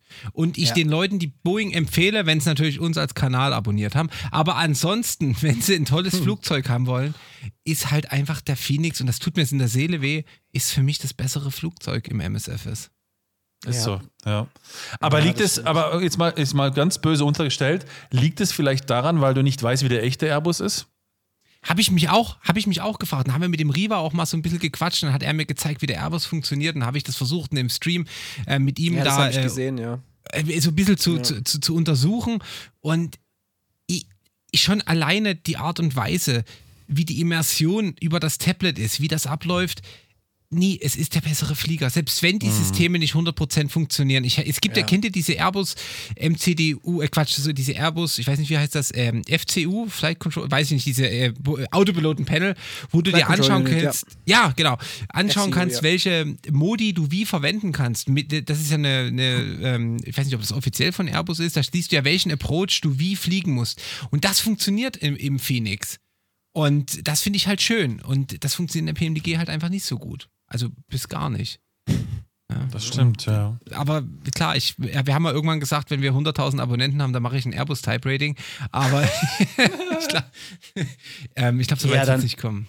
Ja, dann auf geht's, Leute. 737 NG World auf Twitch und YouTube. Ab geht's. Wir wollen den Stefan im Airbus, einen Airbus Operator sehen. Aber ich möchte ungern wieder von rechts fliegen. Das ist auch jetzt so ein Punkt. Ja, gut, kannst ja dann machen, ja, wenn du auf Airbus umschulst, dann bewirbst du dich irgendwo als, als, als Rookie und dann musst du, dann musst du rechts fliegen. Genau, aber das ist jetzt der Punkt. Für mich ist ja der Job von links auch noch relativ neu. Ja. Da möchte ich natürlich, da möchtest du ungern jetzt wieder direkt nach, nach rechts äh, Ach, wechseln. ungern, okay. Ja, okay. Ja, ja. okay. Ja, ja. Ja, kommen wir da mal dazu noch vielleicht kurz zu einer kleinen Frage, weil der Raffi, auch wenn er das Quiz endlich anspielen will, aber ähm, wie ist denn für dich so der Unterschied? Also ich meine, klar, es gibt klare Rollenverteilung im, ähm, äh, wer was macht beim Flug, wer Pilot Flying ist und Pilot Monitoring oder wie auch immer. Was ist denn so für dich so der Unterschied jetzt, wo du links sitzt? Wo sagst du, das, das habe ich am meisten jetzt bemerkt, seit ich links sitze? Es gibt niemanden mehr, der nochmal links sitzt, wenn du rausguckst. es gibt niemanden mehr. Ja. Und das musst du dir bewusst sein in dem Moment, wo du früh aufstehst, aufs Klo gehst und ähm, die No-Terms durchliest. Ähm, es gibt niemanden mehr. Du bist die letzte Instanz. Okay. Und das ist ein massiver Unterschied, wo du von rechts gesagt hast, lass mich doch den äh, Approach fliegen, wo der, ba wo der Wind 40 Knoten, äh, 40 Grad von rechts kommt mit Gusting äh, 45. Da hast du als FO gedacht, na Mensch, da ist es halt ein Windshield Escape Manöver, da ist es halt ein Flapload Relief, da machst du halt einen Gora und dann guckst du, wo du anders hinkommst, du kommst schon runter. Nee, du hast eine komplett andere Sicht auf die Dinge, sobald du von links fliegst. Und du hinterfragst jeden und alles. Der Dispatcher, der früh am Morgen kommt, schaust du, ob der dir die richtigen Zahlen gegeben hast. Du rechnest sie durch. Früher hast du von rechts geschaut, ob, das, ob du in Trim bist. Jetzt rechnest du durch. Der, der, den Fueler schaust du am besten nochmal nach, dass da nicht Diesel oder ähm, Jet ähm, äh, irgendwie äh, Super Das ist schön 95 Abgas- draufsteht. Abgas, ja. Abgas reingefüllt hat in den Tank. Ja. Und du, du hast eine ganz andere, du hast eine ganz andere ähm, Perspektive. Und das hätte ich nie gedacht. Ich habe immer gesagt, der Job ist der gleiche, aber der Job ist nicht der gleiche. Und das, äh, da, ich habe das drei Jahre lang im Stream behauptet, dass das von rechts das gleiche ist wie links. Und jetzt muss ich langsam aufbauen, dass es doch nochmal ein Unterschied ist. Und das hätte ich nicht gedacht. Und das ist eigentlich auch das, worauf das Training, die Schulung, die Umschulung und das ganze Laientraining darauf hinauszählt, dass du das weißt. Du, du hast jeden Tag mit, also wir sind ja zu sechst als Crew, du hast jeden Tag mit fünf neuen Menschen zu tun.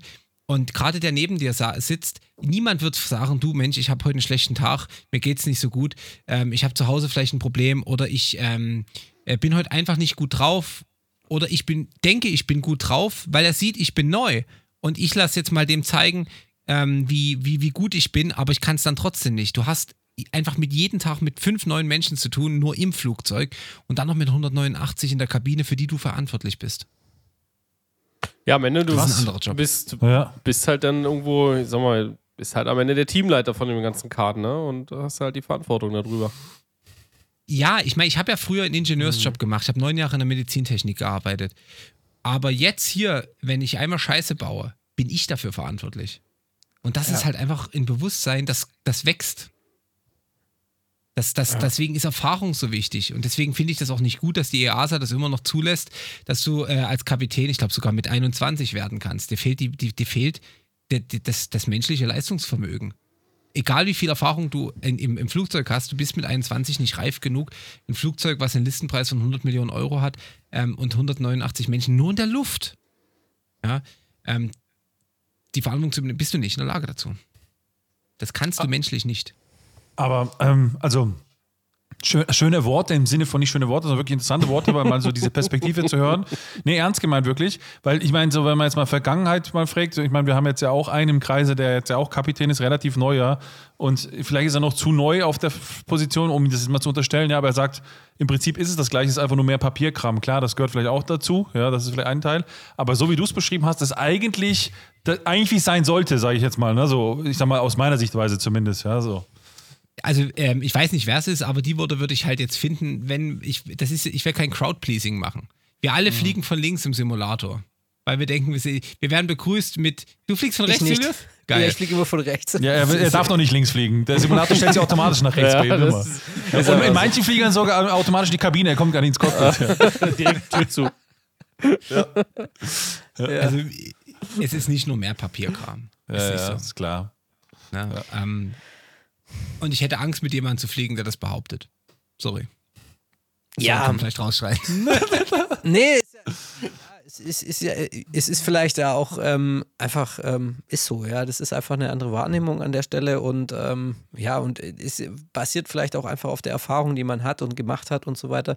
Aber es ist schon interessant, ne? Und ich, ich glaube, da ist, da kommen wir dann auch wieder zurück zum Anfangsthema, da, da ist es dann wirklich wichtig, dass die Performance-Berechnung auch stimmt am Ende des Tages, ne? Also, weil wenn Exakt, du ja. natürlich nochmal alles durchrechnen musst und auch äh, genau wissen willst und ähm, aber ich glaube, da groovst du dich ja dann auch ein. Irgendwann ist ja dann auch der Zeitpunkt, wo du dann ein, auch einfach deine, deine Maschine und deine, also die Abläufe so, so gut kennst oder gehst, glaubst du da wirklich, dass du jeden Tag immer, immer wieder neu angehst, als wäre es so der erste Flug oder wie, wie müsste so das Mindset sein?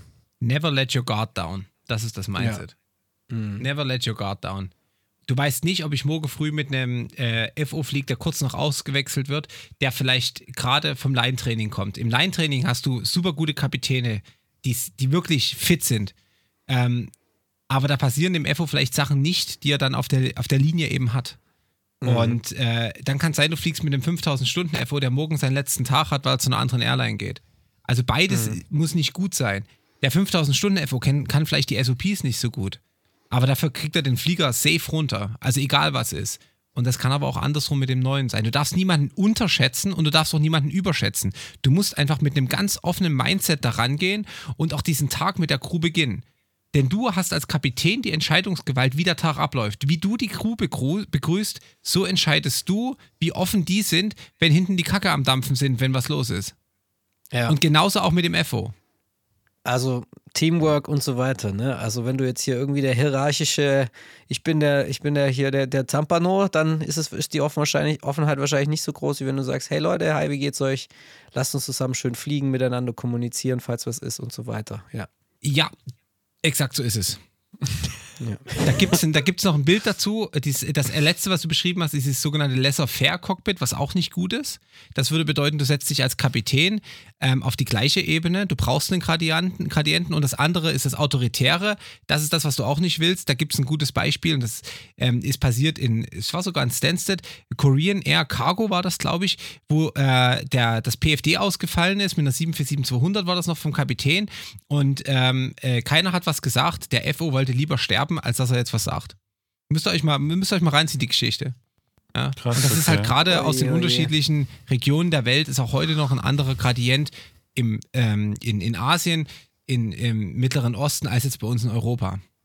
Ja, ja, da ist nochmal die, ich sag mal, die, die, die Höhe oder der Unterschied zwischen den einzelnen Positionen nochmal ganz anders, ja, so und auch quasi die Verbindung ist vielleicht nicht so da, ja, so, das ist wahrscheinlich, was auch Ja. dann zu solchen Fehlern führt, ja, so. Aber laissez-faire quasi beschreibt den Flugstil von Julius ganz gut eigentlich, von dem her würde ich sagen, wir starten mal laissez-faire in ein schönes Quiz. Was hältet ihr davon? Auf geht's.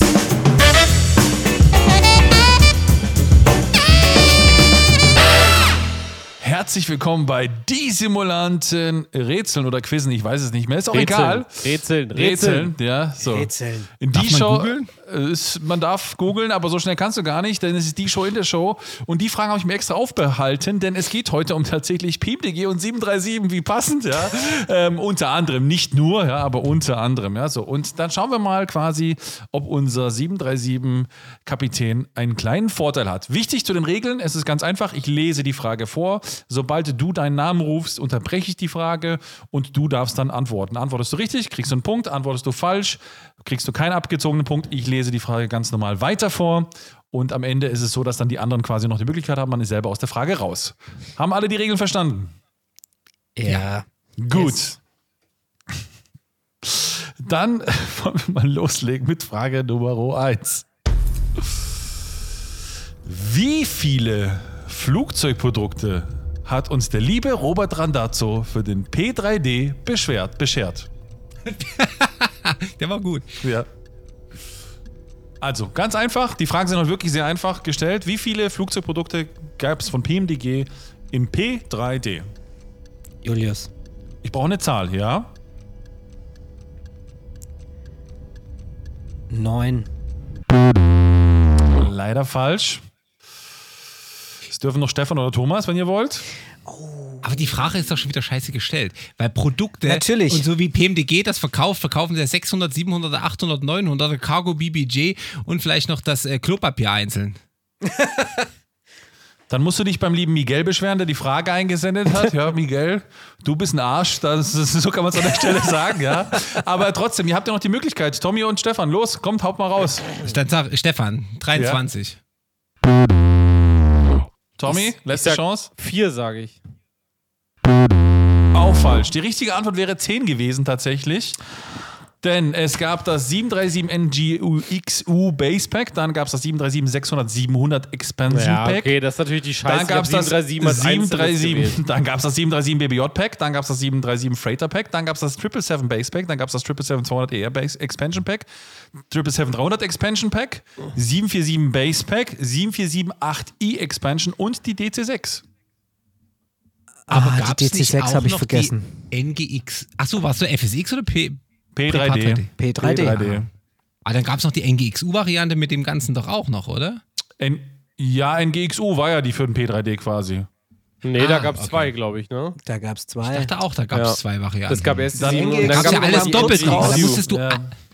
Da musstest du alles nochmal kaufen. Das ist war denn- ja der große Trick. Was ist mit der JS41? War die nur für den FSX oder gab es ja noch für den Prepar 3D? Nur FSX. Die war nur FS6, Und- ja. Nee, die lief gleich auch im P3D. Ja, V2. sie- Ist auch egal. Ich vermute mal, er hat einfach im Shop geschaut und gesehen, was man da kaufen kann. Ist auch egal. Wir machen einfach mal weiter mit der Hat ja Frage recht. Nummer 2.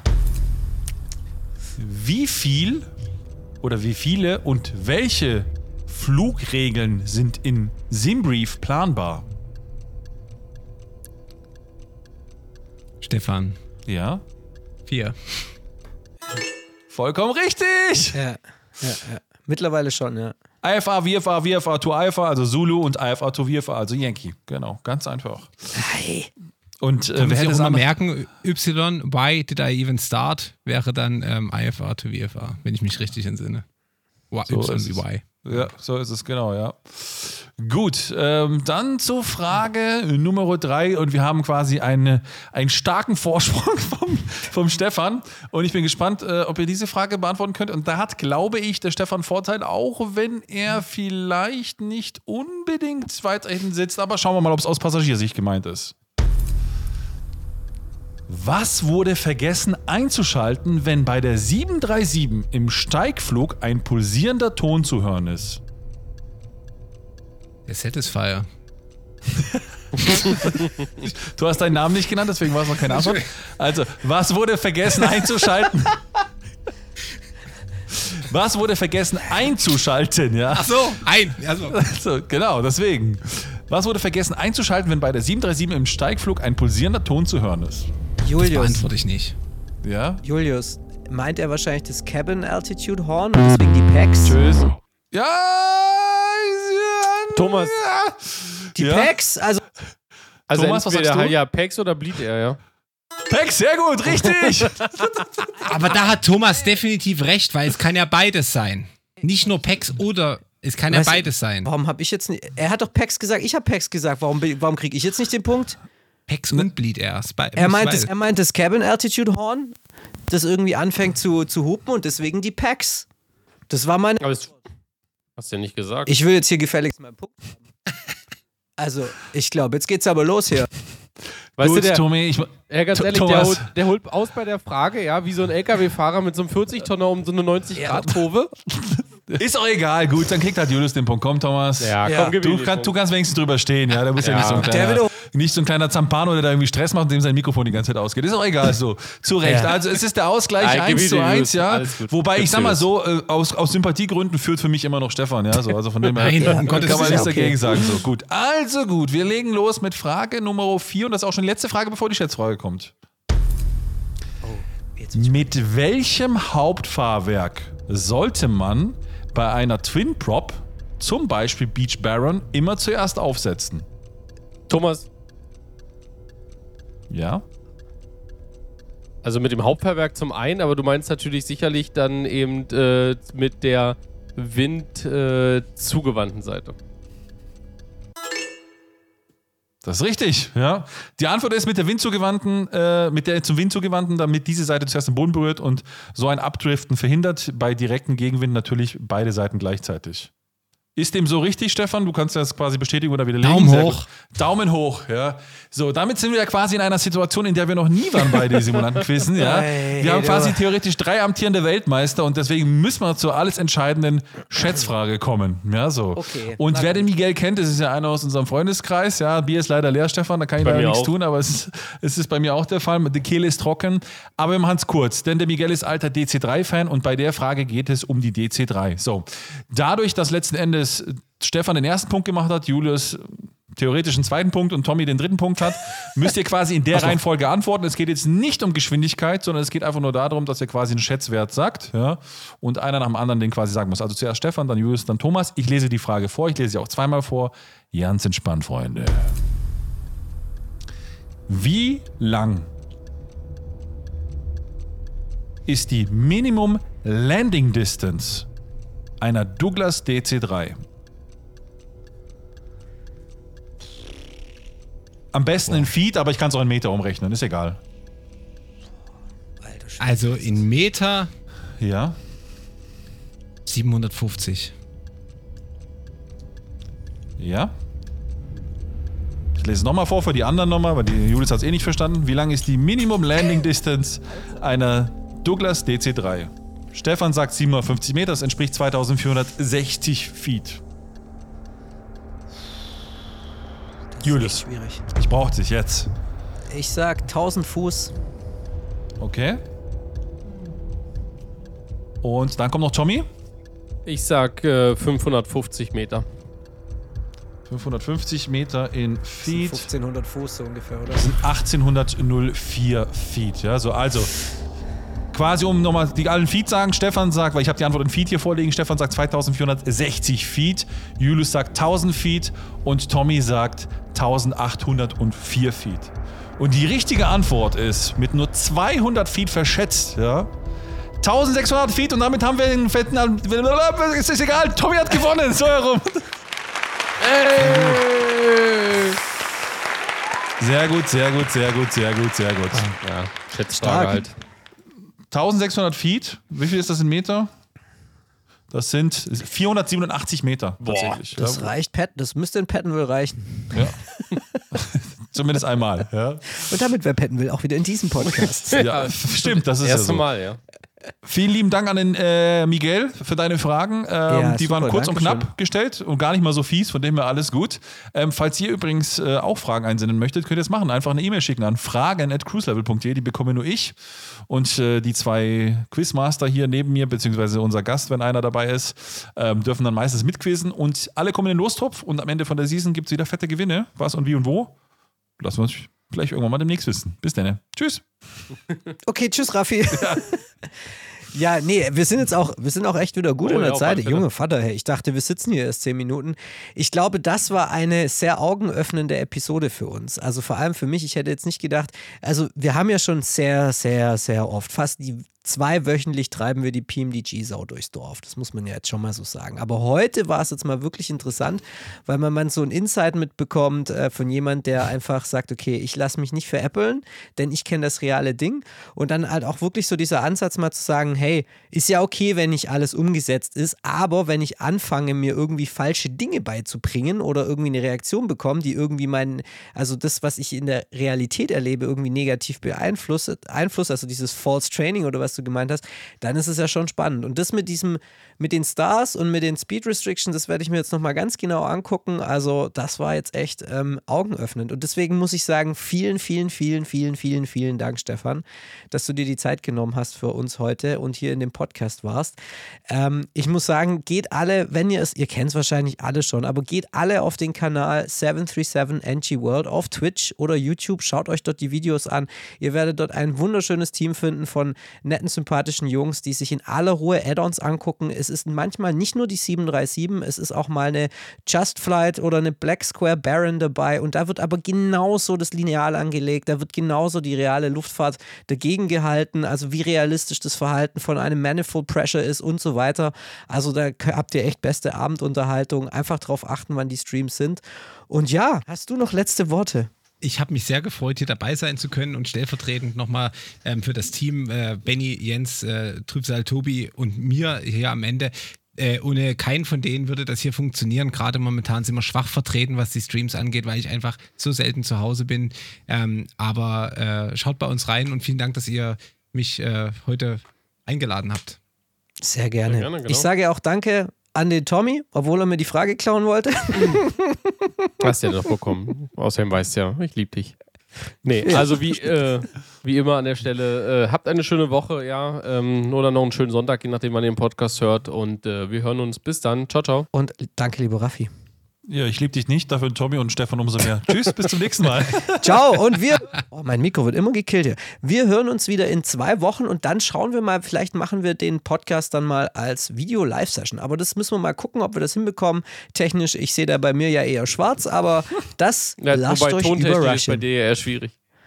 Ja, Tunte, ich habe ich hab schon eine Idee, was ich da mache fürs nächste Mal. Ich stelle hier einfach wieder mein Mischpult, mein Mischpult auf den Tisch und dann ist alles gut. Das machen wir dann nicht über Gehst irgendwelches Interface. Und sagst, du hast Ja. GZ bezahlt, möchtest mal ein bisschen Sendezeit haben. so sieht's aus. Genau. Mein Name ist Julius. Das war Die Simulanten, euer Podcast für Flugsimulation, Episode 79. Habt eine wunderschöne Woche. Wir haben euch alle lieb. Besucht unsere Webseite und auch nochmal bei 737 NG World vorbeikommen. Gucken. Ciao. Danke, Stefan. Danke. Ciao, Leute. Ciao, Stefan. Ciao, Stefan. Ciao. Tschüss.